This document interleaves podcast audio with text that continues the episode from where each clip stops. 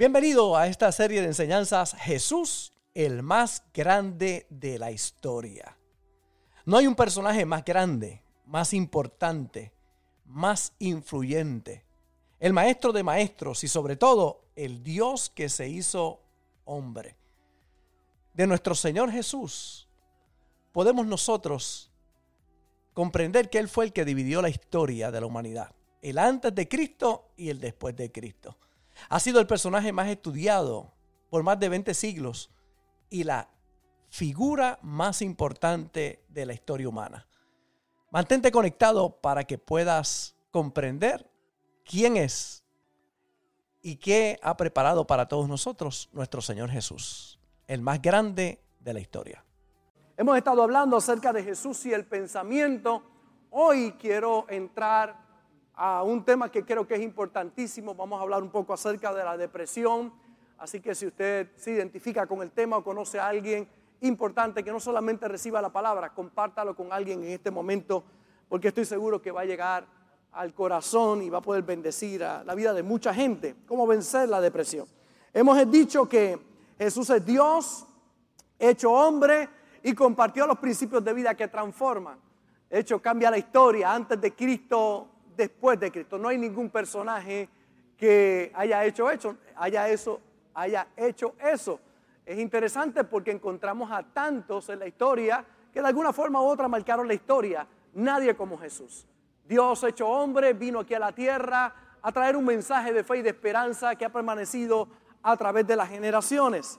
Eh, si hay algo importante que nosotros podemos ver en Jesús, en nuestro Salvador, en nuestro Dios hecho hombre, es que tenía pensamientos altos, profundos, fuera de lo común. Vino realmente a traer un mensaje de esperanza, sanar al enfermo, libertar al cautivo, poder traer esperanza al corazón de todos. Y ese mensaje, todavía en el día de hoy, podemos ver que es contundente en la vida de todos nosotros. Pero hay una historia que yo quiero tocar. Eh, aparece en Primera de Reyes capítulo 18 y el verso y el capítulo 19. Es del profeta Elías. Semana pasada y la anterior hablamos un poco acerca del pensamiento. Sería bueno que usted viera esos mensajes para que entienda el contexto de lo que estamos compartiendo. Pero quiero ir directo a Primera de Reyes, capítulo 18 y el verso 21. Dice, y acercándose Elías a todo el pueblo, mire la pregunta que le hace Elías a la gente. Le dice, ¿hasta cuándo claudicaréis vosotros entre dos pensamientos? ¿Hasta cuándo van a estar claudicando entre dos pensamientos? Uno de los grandes problemas de la depresión, la ansiedad, la desesperanza de mucha gente es ese, claudicar en dos pensamientos. Y entonces dice, si Jehová es Dios, seguidle. Y si Baal, id en pos de él. Y el pueblo no respondió palabra. Se para el profeta y confronta al pueblo. ¿Hasta cuándo vas a estar claudicando entre dos pensamientos? Otra de las versiones dice, Elías se acercó al pueblo y le preguntó por cuánto tiempo van a estar cambiando de Dios. ¿Por cuánto tiempo? Son la gente que está en frío y tibio y, de momento caliente. y él dice, oye, ¿por cuánto tiempo van a estar cambiando de Dios? Tienen que decidirse por el Dios de Israel o por, el, o por Baal. Y si Baal es el verdadero Dios, sígalo a él. El pueblo no contestó nada. Otra de las versiones dice, Elías se paró frente a ellos y dijo, ¿hasta cuándo seguiré, seguirán indecisos, titubeando entre dos opiniones? Si el Señor es Dios, síganlo. Pero si Baal es el verdadero Dios, entonces sígalo a él. Sin embargo, la gente se mantenía en absoluto silencio. Interesante cómo el profeta se para frente al pueblo para confrontar al pueblo. Porque lo que no se confronta no cambia. Necesitas confrontar en la manera en que tú piensas. ¿Cómo piensas y por qué piensas como piensas? Porque eres el resultado precisamente de lo que tú piensas. Pensamientos se convierten en palabras, palabras se convierten en hechos, hechos se convierten en hábitos y los hábitos son los que marcan la vida nuestra, hacia dónde nos dirigimos nosotros. Y Elías se encuentra con 450 profetas de Baal. Y Elías le dice que el verdadero Dios conteste con fuego. Que el verdadero Dios, oye, el Dios verdadero trae resultados. Si no hay resultados, pues no es verdadero. Y hemos dicho un concepto poderoso que la información es tan correcta como los resultados que da. Si no da resultado, la información no es correcta. Solo la información correcta da resultados. Así que si no da resultados, tienes que analizar. Y ahí encontramos a Elías diciendo, oye, van a seguir claudicando entre dos pensamientos ustedes. Tienen que escoger. Escoge. Si Jehová es Dios, seguidle. Y si Baal es Dios, pues sigue a Baal. Si la vida que llevas tiene resultados para ti, pues sigue en esa vida. Pero si la vida que llevas no lleva resultados, necesitas tomar un cambio en tu vida. Tienes que tornarte a Dios. Porque el verdadero Dios trae resultados a nuestra vida. Por eso Jesús lo dijo claramente, por sus frutos los conoceréis. ¿Cómo conocemos el árbol? Por los frutos. Porque el árbol bueno da buenos frutos. El árbol malo da malos frutos. No puede el buen árbol dar malos frutos, ni el mal árbol dar buenos frutos. Por eso Jesús habló y dijo, por sus frutos los conoceréis. Así que es importante que mires los resultados de tu vida para que puedas confrontar esos pensamientos incorrectos. Porque si es incorrecta la información, no importa quién lo haya dicho, mi hermano, cuán bonito pueda sonar, si no trae transformación, necesitas ajustar tus pensamientos. Y aquí encontramos entonces a Elías, capítulo 18, verso 22. Entonces Elías les dijo, yo soy el único profeta del Señor que queda, pero Baal tiene 450 profetas. Ahora traigan dos toros. Los profetas de Baal pueden escoger el toro que quieran, que luego lo corten en pedazos y lo pongan sobre la leña de su altar pero sin prenderle fuego. Yo prepararé el otro toro, lo pondré sobre la leña del altar y tampoco prenderé fuego. Después, invoquen ustedes el nombre de su Dios y yo invocaré el nombre del Señor. El Dios que responde enviando fuego sobre la madera, ese es el Dios verdadero. Y toda la gente estuvo de acuerdo. Así que Elías dijo a los profetas de Baal, Empiecen ustedes, porque son muchos. Escojan uno de los toros, prepárenlo e invoquen el nombre de su Dios, pero no prendan fuego a la leña. Entonces ellos prepararon uno de los toros, lo pusieron sobre el altar. Después invocaron el nombre de Baal desde la mañana hasta el mediodía, gritando. Ahí están ellos, ya usted sabe, vociferando, gritando dice la Biblia. Ahí están gritando, ¡Val! ¡Contesta! ¡Val! Imagínenselo. Si se empezaron temprano, póngale 8 de la mañana, a mediodía, 4 horas. Por lo menos estuvieron allí gritando. Y entonces decían, oh, Baal, respóndenos. Pero no hubo respuesta alguna. Entonces se pusieron a bailar. Mire qué específica en la Biblia se pusieron a bailar, cogiendo alrededor del altar que habían hecho, cerca del mediodía. Elías comenzó a burlarse de ellos. Mire lo que le decía Elías. Tendrán que gritar más fuerte. Se mofaba. Elías decía, oye, grita más duro. Sin duda que es un Dios. Mire cómo le dice como le dice Elías, tal vez esté soñando despierto o quizás esté haciendo sus necesidades. Oye, grita más duro que a lo mejor tu Dios está en el baño. a lo mejor está en el baño y no te oye. Grita más duro.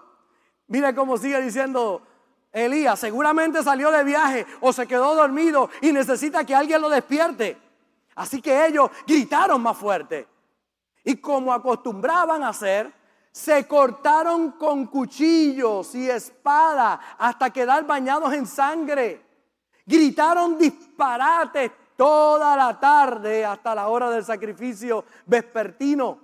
Pero aún no había respuesta, ni siquiera se oía un solo sonido. Entonces aquí estamos hablando, ¿cuál es el Dios? El Dios que da resultados. Entonces Elías llamó a la gente, vengan acá. Así que todos se juntaron a su alrededor mientras él reparaba el altar del Señor que estaba derrumbado. Mire lo primero que hace Elías, repara el altar, su comunión con Dios. Reparó el altar que estaba derrumbado. Que mucha gente necesita reparar el altar. Reparar el altar de su vida. Allí puso el toro, mire cómo lo, lo va describiendo.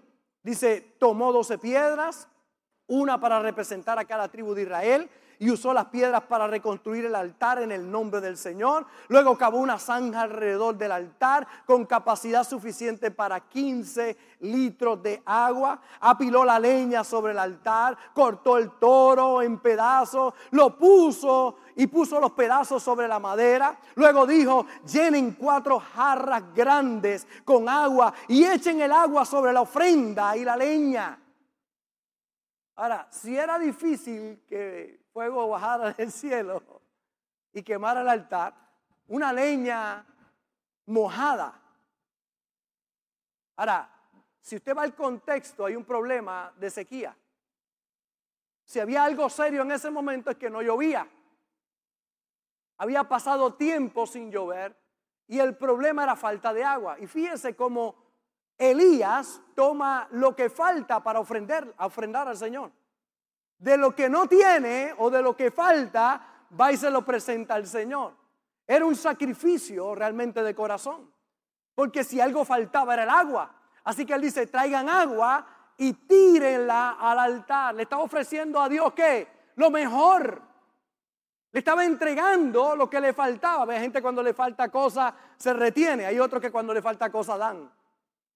Abren el corazón para dar.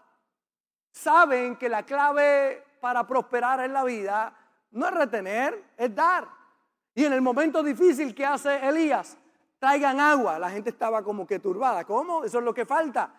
Era muy bien preciada lo que quedaba de agua. Así que esa poquita agua la están echando allí. Y mire cómo sigue diciendo. Dice, llenen cuatro jarras, perdón, grandes con agua y echen el agua sobre la ofrenda y la leña. Una vez que lo hicieron, les dijo, háganlo de nuevo. Cuando terminaron, les dijo, háganlo por tercera vez. Dice, así que hicieron lo que les dijo y el agua corría alrededor del altar, tanto que hasta colmó la zanja. A la hora que solía hacerse el sacrificio vespertino, el profeta Elías caminó hacia el altar y oró, oh Señor, Dios de Abraham, de Isaac y de Jacob, demuestra hoy que tú eres Dios en Israel y que yo soy tu siervo. Demuestra que yo he hecho todo esto por orden tuya.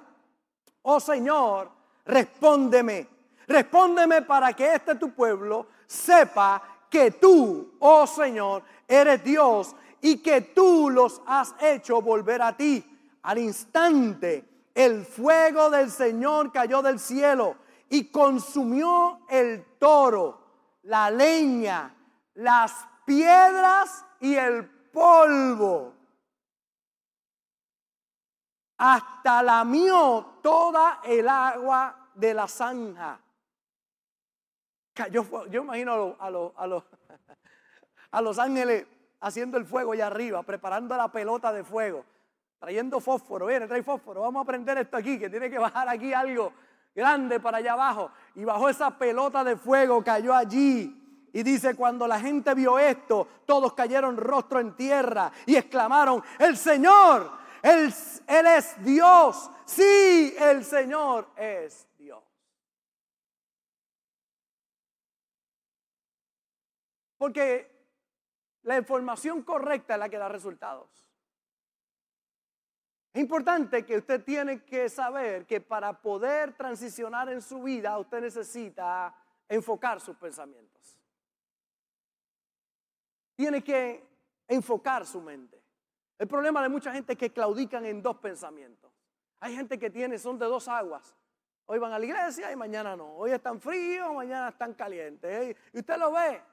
Usted lo ve, son personas que no han tomado decisión en su vida. Hace 43 años tomé una decisión en mi vida, servir al Señor. Llevo 43 años marchando hacia adelante. ¿Ha habido problemas? Sí. ¿Ha habido tentaciones? Sí. ¿Ha habido situaciones? Sí. Pero yo reconozco algo. Si Jehová está conmigo, yo voy a ir para adelante. Aunque ande en valle de sombra de muerte, no temeré mal alguno porque tú estás conmigo. Y es que hay gente que quiere tus resultados, pero no quiere vivir la vida que tú estás viviendo. La entrega que tú tienes para Dios. El enfoque que tienes en servir al Señor. La seriedad en vivir para Dios. Porque cuando tú te enfocas en Dios, mi hermano, cosas lindas van a pasar. Por eso el profeta lo dice claro, deja de claudicar entre dos pensamientos. Si Jehová es Dios, síguelo. Si no, pues sigue la vida que tienes. Si la vida de pachanga, de baile, baraja, beber, fumar te funciona, pues sigue esa vida. Yo sé algo. Viví en una casa que había alcohol, que había cigarrillo, que había apuestas, no había felicidad.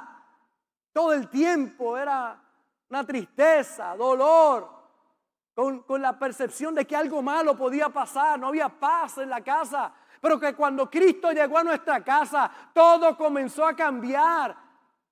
Le dio estabilidad a nuestra vida, fortaleza a nuestros pensamientos.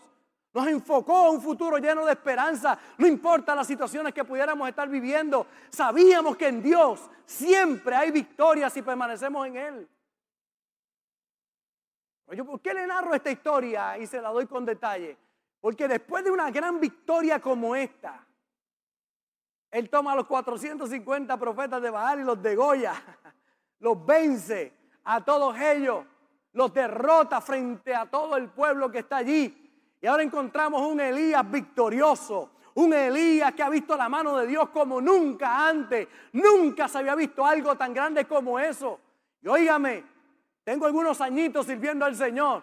Y he visto gente que Dios ha hecho unas cosas tan grandes en su vida y tan poderosas en su vida los ha sanado de cáncer, los ha libertado del alcohol, de las drogas, los ha bendecido en su matrimonio, ha salvado su familia, ha, traído bendición a su vida. Yo he visto con estos ojos cosas grandes como las que vio Elías. Elías vio algo realmente extraordinario, una victoria para que todo un pueblo se tornara a Dios. Y después de esa gran victoria, mire lo que pasa encontramos en el verso, en el capítulo 19, el próximo capítulo, el verso 1 dice, cuando Acab, el rey, llegó a su casa, le contó a Jezabel todo lo que Elías había hecho, incluso la manera en que había matado a todos los profetas de Baal. Entonces Jezabel le mandó este mensaje a Elías. Tomó el Instagram, el Twitter, me mandó por Facebook. Y mire lo que le escribió Jezabel. Después que oyó eso, que los dioses, dice Jezabel, me hieran e incluso me maten si mañana a esta hora yo no te he matado, así como tú los mataste a ellos. Oye, Elías acaba de tener una victoria sobre 450 profetas de Baal. Se ha demostrado quién es Dios. Dios contesta con fuego. Ve la mano de Dios de una manera poderosa. Y ahora esta mujer, es que hay mujeres que son tremenditas, ¿sabes? Le gana 450 profetas de Baal. Y ahora una mujer le escribe un texto y le pone, si mañana a esta hora yo no te he matado, como mataste a esos 450, que me muera. Y mira lo que dice, en vez de Elías decir, vamos para adelante. Tacho, vencimos 450. ¿Qué? Vamos, lo vamos a lograr, lo vamos a hacer. Elías tuvo miedo y huyó para salvar su vida. Se fue a Berseba, una ciudad de Judá, y dejó allí a sus sirvientes. Se fue solo. Le dio un bajón. Oye, pero después de esta victoria, ¿cómo alguien después de una victoria tan grande ahora está pensando, que Jezabel lo puede derrotar. ¿Cómo es posible? Yo veo gente que Dios ha hecho cosas tan grandes en su vida, hoy están dudando si Dios es Dios o no es Dios. Dios contestó en su vida con fuego. Le dio victoria en su matrimonio, le dio victoria en su salud, le dio victoria en su trabajo, los ha bendecido, han visto la mano de Dios y hoy dudan de lo que Dios puede hacer. Hoy hay gente deprimida cuando no tienen un testimonio tan grande de lo que Dios ha hecho en su vida. Y óigame, eso le pasó a Elías. El profeta nos pasa a los ministros, nos pasa a todos. Por eso tenemos que cuidar nuestros pensamientos. Ahora él tenía que oír el Facebook Live que había predicado él mismo. ¿Hasta cuándo claudicaréis entre dos pensamientos? Él necesita escuchar su propia palabra. Lo mismo que había declarado al pueblo. Necesitaba él ministrarse. Sin embargo, es interesante cómo el pensamiento puede hacer que alguien que ha tenido una victoria tan grande, que ha visto la mano de Dios, que ha visto lo que parece imposible, ahora dudando en el camino, con miedo y huyendo. Isabel dijo, en 24 horas Elías se muere. Lo juró por sus dioses, pero eran los mismos dioses que había derrotado a Elías, los mismos, que no contestaron. Los dioses que no tuvieron respuesta, los dioses que aquellos se, se desajaron, se hirieron, clamando, gritando.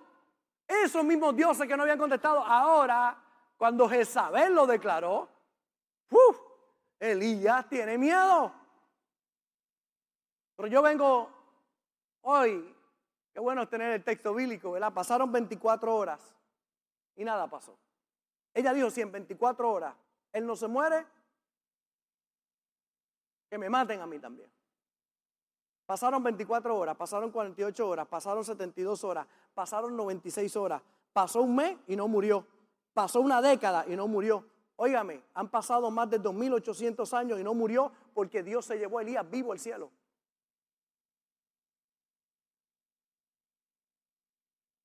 Elías se fue en un torbellino, vino un carro de fuego y dice que en un torbellino subió al cielo. Elías no murió. O sea que lo que decía Jezabel era mentira. Jezabel dijo en 24 horas, pero aquel pensamiento se le metió a Elías y Elías se fue y huyó. Como hay un montón de personas hoy que hay un pensamiento que los tiene paralizados, que los tiene con miedo, que los tiene huyendo, que los tiene dejándolo todo, encerrados. Cualquier cosa que diga el diablo, no le crea porque va a pasar lo contrario. Cuando dice que estás derrotado es porque vas a vencer. Cuando dice que morirás es porque vas a vivir. Cuando dice que no vas a poder es que vas a poder. Cuando dice que no vas a llegar es que vas a llegar. Vas a llegar, lo vas a hacer. Cuando oigas el mensaje de Jezabel, no temas. Tranquilo, tranquila. Si las murallas no pudieron detener a Josué, si a David Goliat no lo pudo detener, si a Daniel los leones no se lo comieron, si a José la cisterna, la difamación y la cárcel no lo pudo detener, yo vengo con una palabra de Dios para ti. A ti tampoco te van a detener. Dios va contigo. A Elías le dio una depresión que quería morirse, pensando que estaba solo. Y si era verdad que estaba solo, ¿cuál era el problema? Ya se había desayunado a 450 profetas de Baal. ¿Cuál es el problema si está solo? Es que gente que dice, pastores, que estoy solo. ¿Cuál es el problema que estás solo? Porque si estás con Dios, eres mayoría aplastante. Si vas con Dios, todo va a estar bien. Algunos lo que tienen es ansiedad, ataques de pánico, otros están decepcionados, hay otros que han perdido la esperanza, hay otros que lo que tienen es un desgaste, un burnout, están cansados, hay otros en depresión, deseos de morir, de no enfrentar la vida. Pero no importa cuál sea lo que estás enfrentando, para todo hay una salida en Jesús. Para todo hay una salida. Hay esperanza en su palabra. Si algo David recordaba todo el tiempo eran sus victorias, donde nadie lo veía, cuidando a las ovejas de su papá, venciendo al oso y al león. Allí nadie lo veía, pero Dios estaba con él.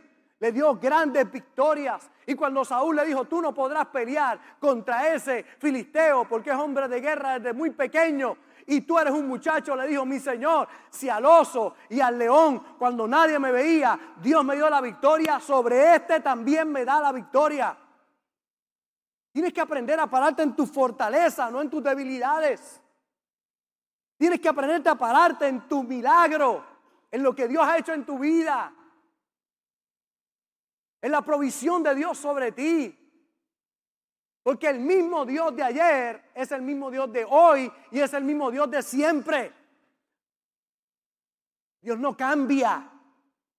Su palabra es real y da resultados. Pero tenemos entonces que trabajar con nuestros pensamientos. Porque si alguien había tenido una victoria, era Elías, la más grande en la historia hasta ese mundo, hasta ese momento conocido. Una gran victoria, pero ahora una amenaza lo hace correr. No sé qué carta te ha hecho correr. No sé qué comentario es el que te tiene lleno de miedo. No sé cuál texto es el que ha hecho que estés huyendo. Pero vengo a decirte en el nombre del Señor que Dios está contigo que necesitas poner tus pensamientos en Dios. Los médicos han descubierto que la mayoría de las enfermedades del mundo no tienen su causa en factores que no podamos controlar. Podemos trabajar con cualquier situación que nos podamos enfrentar. Hay cuatro malos hábitos que causan el 80% de los problemas de salud. Número uno, comer mal y demás. Número dos, no beber suficiente agua. O creer que beber jugo, refresco, energizante, la van a sustituir. Y quizás alguno diga, pastor, yo pensé que usted me iba a hablar de la Biblia. Te estoy hablando de la Biblia, cuidar el cuerpo, que es el templo del Espíritu Santo. ¿Usted sabe qué es el problema de mucha gente? Eso mismo, llenos de azúcar el cuerpo. La diabetes le está explotando, el azúcar en el cuerpo, el colesterol, los triglicéridos. Ay, ¿por qué me siento mal? Bueno, te sientes mal porque todo tu cuerpo está explotando. Amén. Mucho estrés mal canalizado. Cuatro, no hacer ejercicio. Dicen los doctores que con cambios menores podríamos resolver el 80% de las enfermedades.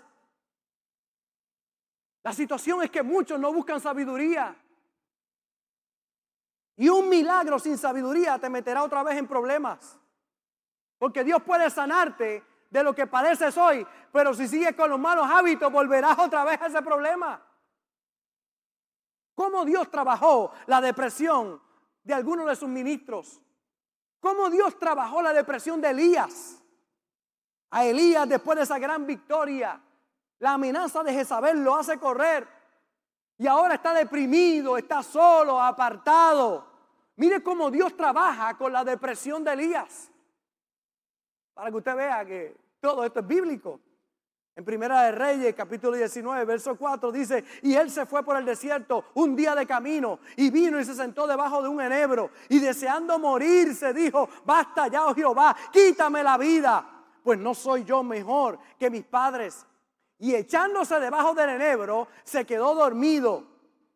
Y he aquí, luego un ángel le tocó y le dijo, tipo llega, tiene una depresión brutal, se mete debajo allí del enebro, está deprimido, mátame, me quiero morir. ¿Sabes alguien al alcance de mi voz que ha tenido ese mismo sentimiento? Me quiero morir. No quiero vivir. Pero el ángel le tocó y le dijo, levántate. ¿Qué fue lo primero que le dijo? Lee la Biblia. Ora. No, lo primero que le dijo es, come. Come. Entonces él miró y aquí a su cabecera, mire, el, el, angelito le había hecho una tortita cocida sobre las ascuas. Era un pancake bien preparado. Se lo había preparado y lo tenía allí. Y una vasija de agua. ¿Qué le dio? Comida y agua. Y comió y bebió. Y volvió a dormirse. ¿Cómo Dios trabajó con la depresión de Elías? Le dio comida, le dio agua y le dijo duerme.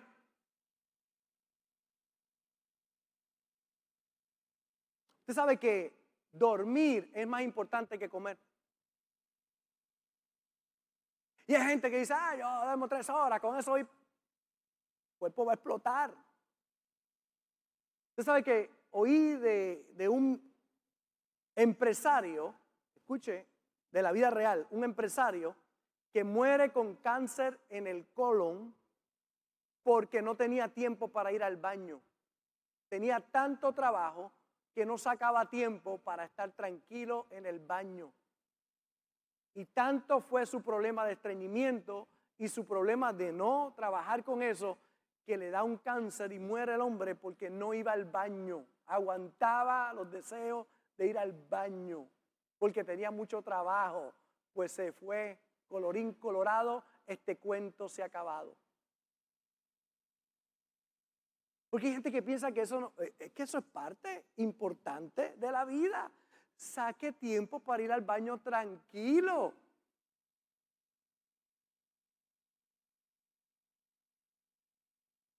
Amén.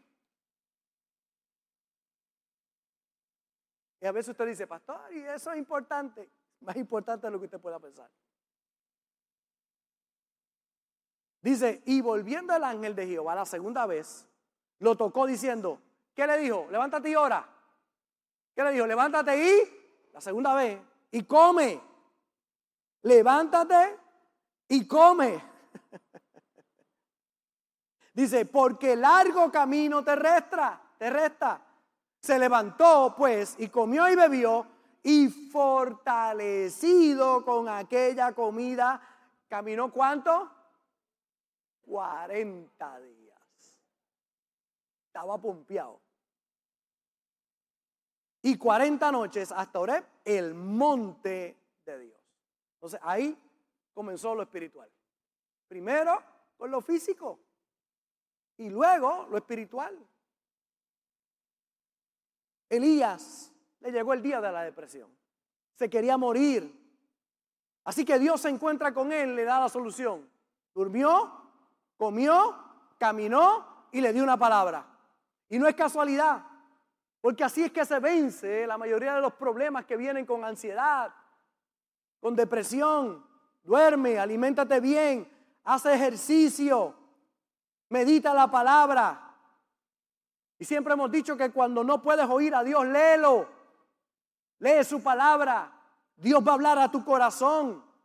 Los profesionales le llaman válvulas de escape. Orar, meditar, hacer ejercicio, alimentarse bien. Es la válvula de escape para el cuerpo. Y hay gente tan espiritual y es una parte importante, el área espiritual. Pero usted no solamente es un espíritu, usted tiene una mente y vive en un cuerpo. Y tanto necesita el cuidado del espíritu como tu mente, como tu cuerpo. Porque si tu cuerpo está mal, tus pensamientos van a tener problemas y tu mundo espiritual va a tener problemas. Por eso es el balance espiritual, alma y cuerpo. Cuida tu espíritu, pero cuida tu alma y cuida tu cuerpo. Alimenta tu espíritu, pero alimenta tu alma y alimenta tu cuerpo. Dale mantenimiento a tu espíritu, pero dale mantenimiento a tu alma y dale mantenimiento a tu cuerpo. Cuando haces el balance correcto, vas a sentir en tu vida el balance correcto. Cuidado con el burnout. Hay gente que están quemados. Trabajo, trabajo. Pastor, y usted trabaja, usted ni se imagina. Pero sé descansar. Sé estar con mi esposita. Sé disfrutar a mis nietos. He aprendido a tomar tiempo para todo en la vida, hacer el balance. Por eso soy el pastor feliz, porque si no sería un infeliz. Hay muchos que no reconocen los síntomas, cansancio físico, dolores musculares, fatiga crónica, insomnio, síntomas de estrés y ansiedad, irritabilidad, constantes conflictos. Esa gente que todo el tiempo está enojado, más allá de ser algo espiritual, es algo físico. Tóxicos en su cuerpo. Por eso son los corajes que tiene un montón de gente. Y, vamos a reprender ese espíritu de coraje. No tiene espíritu de coraje. Lo que necesita es cansar, ayunar, cuidarse, comer bien. El cansancio lo va a llevar a sobrereaccionar. Pelea con todo. Trata mal a aquellos que dice amar. El humor es tóxico. Y es que necesitas detenerte. Estás quemado. Si estás muy sensible y critica todo, deberías tomar un tiempo para analizar por qué algo está pasando en tu vida.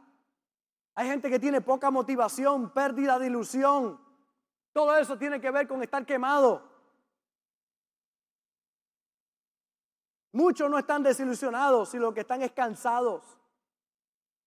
Distanciamiento afectivo, frío, apático, indiferente, cínico, postergación de las responsabilidades, dificultad para pensar y tomar decisiones.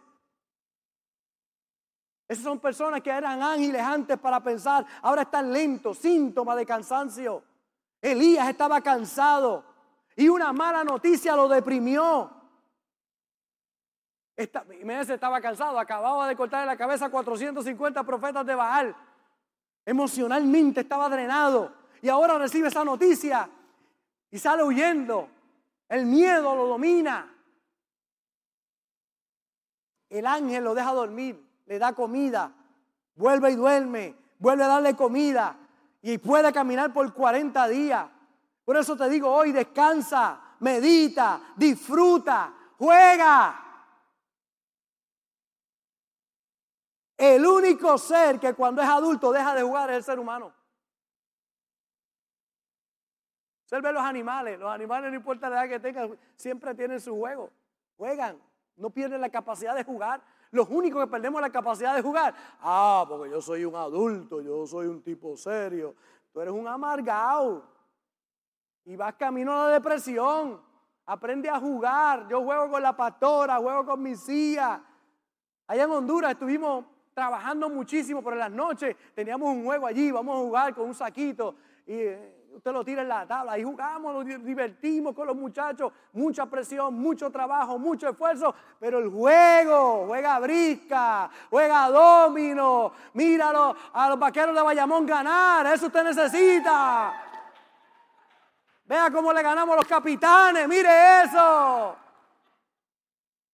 Tengo dos o tres aquí mordidos, aleluya. Voy a orar por ustedes por depresión al final del culto, tranquilo.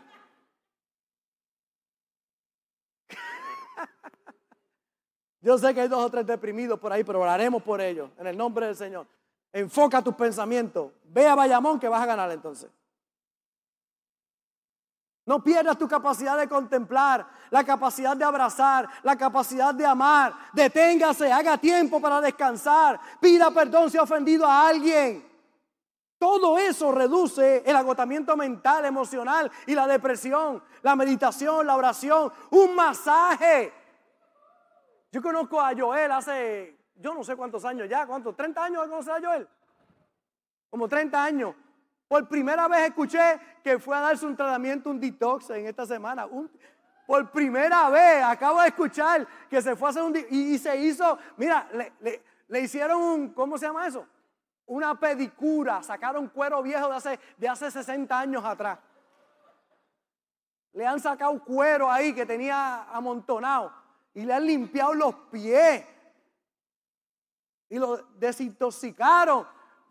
Por eso yo lo veía tan contento y tan alegre. Mire, de verdad, asombrado y agradecido a Dios porque oyen la palabra y están haciendo la palabra. Cuídate. Un buen masaje, una conversación agradable, un mensaje inspirador. Los que están casados aquí, relaciones sexuales con su cónyuge. La tentación antes de casarte es tener relaciones sexuales. para que no esperes el matrimonio. La tentación después que te cases es no tener relaciones sexuales. Vence, si estás a punto de casarte, vence la tentación y guárdate. Pero después que te cases, aleluya, gloria a Dios, no puedo explicarlo más porque no estamos en actividad de matrimonio, pero disfrute, haga ejercicio, ríase, piense positivamente, acaricie, abrace, bese, administre bien su dinero, rodéese de personas que conversan cosas buenas. Cuando usted hace eso, ¿qué depresión se le puede pegar a usted? Qué mal pensamiento. Veamos nosotros la realidad de muchos. Pueden estar en el mejor ambiente, sin necesidad, con abundancia de comida, sin preocupaciones financieras y no tener paz interior.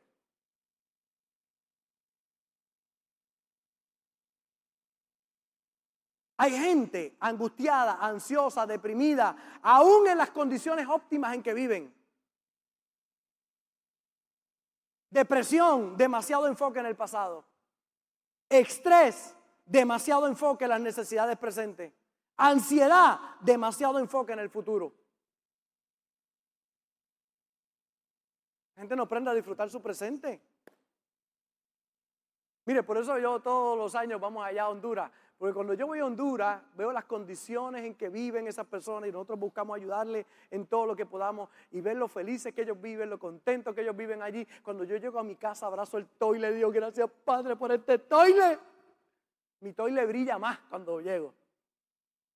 Mi casa, mi carro, lo que Dios me ha dado. Hay gente que hoy son, son millonarios, mi hermano, millonarios. Si usted tiene una casa donde dormir, si usted tiene carro, si usted tiene sus tres comidas al día, si usted tiene más de un vestido allí en, en el cuarto, usted es millonario porque vive más allá del 90% de la población mundial.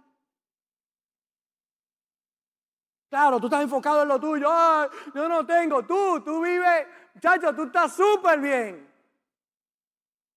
Pero hay gente con condiciones óptimas, viviendo en el país donde vivimos, con la relación que tenemos con los Estados Unidos, que muchos países desearían tenerla y no la tienen, que no pueden salir de sus países, pero usted puede salir a donde quiera, cuando quiera, a la hora que quiera. La libertad que usted tiene para, para yo ir y predicar por el mundo entero y llevar este mensaje. Esa oportunidad no la tienen la mayoría de los que viven en el mundo, pero usted la tiene y no la disfruta. Porque piensa que le falta algo, sin entender que hasta que no disfrutes lo que tienes, no vendrá lo que no tienes. Disfruta lo que tienes. Es cierto que una persona en un ambiente de total orden puede estar angustiada. Y si algo es cierto, el opuesto absoluto también lo es. El opuesto absoluto de una verdad también es verdad. Si las tinieblas son confusión, entonces la luz, que es el opuesto absoluto, es iluminación. Entonces sí es posible que una situación de completa tranquilidad, que en una situación de completa tranquilidad una persona esté llena de angustia, entonces es posible que en una situación de total angustia una persona pueda tener absoluta paz. Es posible tener paz en medio de la tormenta. Porque si alguien en un buen ambiente puede estar angustiado, alguien en un mal ambiente puede estar tranquilo. Entonces el llamado de Dios es para que tú te refugies en los brazos del Todopoderoso. Salmo 34, 14. Apártate del mal y haz el bien. Busca la paz y síguela. Busca la paz. Busca la paz no la contienda, no la pelea, busca la paz. ¿Qué dice el profeta Isaías? Deje el impío su camino y el hombre inicuo sus pensamientos y vuelvas a Jehová, el cual tendrá de él misericordia, y al Dios nuestro, el cual será amplio en perdonar. Porque mis pensamientos no son vuestros pensamientos, ni vuestros caminos, mis caminos, Dios Jehová. Como son más altos los cielos que la tierra, así son mis caminos más altos que vuestros caminos y mis pensamientos más que vuestros pensamientos. Dios te está llamando en el día de hoy a que eleves tus pensamientos. Eleves tus pensamientos en el área física, en el área almática, en tu alma y en el área espiritual. Porque los destinos son diferentes para aquellos que piensan diferente. Y en el día de hoy es importante que tú recapacites, pienses, recapitules en tu vida que Dios ha estado contigo en momentos determinados. Y si te dio victoria ahí, te va a dar victoria hoy también. Elías se deprimió después de una gran victoria sin entender que había caído en la trampa de lo que había predicado. No claudiques entre dos pensamientos. Cuando hay un hombre y una mujer claudicando entre dos pensamientos, ansiedad, ataques de pánico, de pánico, depresión, estrés domina su vida. Pero cuando aprendes a enfocar tus pensamientos, a cuidar tu cuerpo, a cuidar tu mente, Cuidado con lo que oyes. Hay gente oyendo basura de música y después se pregunta por qué piensa como piensan. Hay gente viendo basura de pornografía y después piensan, ¿por qué me pasa esto? Hay gente mirando y observando cosas, malas noticias. Claro que viene la depresión. Escuche WKQ, el canal 11, el, el 7, el 3, el 2, el 4. Noti 1 y lo oyen todo el día y después dice, ¿por qué yo estoy tan negativo? Claro que va a estar negativo. Póngase a escuchar al pastor Robert y usted se va a levantar positivo, se va a levantar bien, va para adelante. Los pensamientos van a cambiar. Y cierro con esto, diga, ah, seguimos la semana que viene. Este es el capítulo 9, verso 1. En el mes duodécimo, que es el mes de Adar, a los 13 días del mismo mes, cuando debía ser ejecutado el mandamiento del rey y su decreto, el mismo día en que los enemigos de los judíos esperaban enseñorearse de ellos, sucedió lo contrario. Diga conmigo, sucedió lo contrario. Dígalo otra vez, sucedió lo contrario. Porque los judíos se enseñorearon de los que los aborrecían. Había un decreto que decía que iban a dominar a los judíos y los iban a vencer y los iban a matar. Y ese mismo día sucedió lo contrario. Me gusta la, traducción en lenguaje actual. Llegó el día 13 del mes Adar, cuando debía cumplirse la orden del rey para que los judíos fueran destruidos, pero ocurrió lo contrario, porque ese día los judíos triunfaron sobre sus enemigos. La pregunta que te hago, ¿te atreverías hoy a orar y creer a Dios que va a suceder lo contrario al diagnóstico que te dieron? Esta gente, el día que se suponía que perdían la casa, ese día sucedió lo contrario. El día que se suponía que lo perdían todo, ese día sucedió lo contrario. El día en que dijeron todo se acabó, ese día sucedió lo contrario. Y yo vengo con una palabra de Dios y de esperanza para ti. Va a suceder lo contrario a lo que te han dicho. Va a suceder lo contrario. ¿Qué fue lo que pasó con Elías? Que Elías perdió la esperanza. Mire, pasaron 24 horas, 48, 96 horas, pasó un mes, pasaron dos meses, pasaron 10 años, han pasado 2800 años y Elías no murió. Aquella mujer dijo, en 24 horas se muere y sucedió lo contrario. No solamente no murió, Dios se lo llevó vivo para allá arriba al cielo. Yo vengo hoy a declarar esta palabra sobre ti. Hay personas que han estado angustiados, deprimidos, estrésicos, pasando momentos difíciles en su vida. Pero te digo en el día de hoy, va a suceder lo contrario. Va a suceder lo contrario. Si pones tu mente en el Señor y confías en Él. Gracias por conectarte con nosotros. Ha sido una hermosa bendición poder compartir contigo la palabra de Dios. Te pido dos cosas. Número uno, comparte con alguien más. Que otros también puedan ser bendecidos por la palabra. Y número dos, envía tu ofrenda para que podamos continuar llevando el mensaje de fe y de esperanza a tanta gente que lo necesita. Lo puedes hacer a través de ATH Móvil en donaciones, Fuente de Agua Viva Vega Baja, o a través del PayPal, Fuente Vega Baja.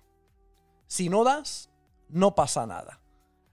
Pero si das, Él ha prometido abrir las ventanas de los cielos y derramar bendición hasta que sobre y abunde.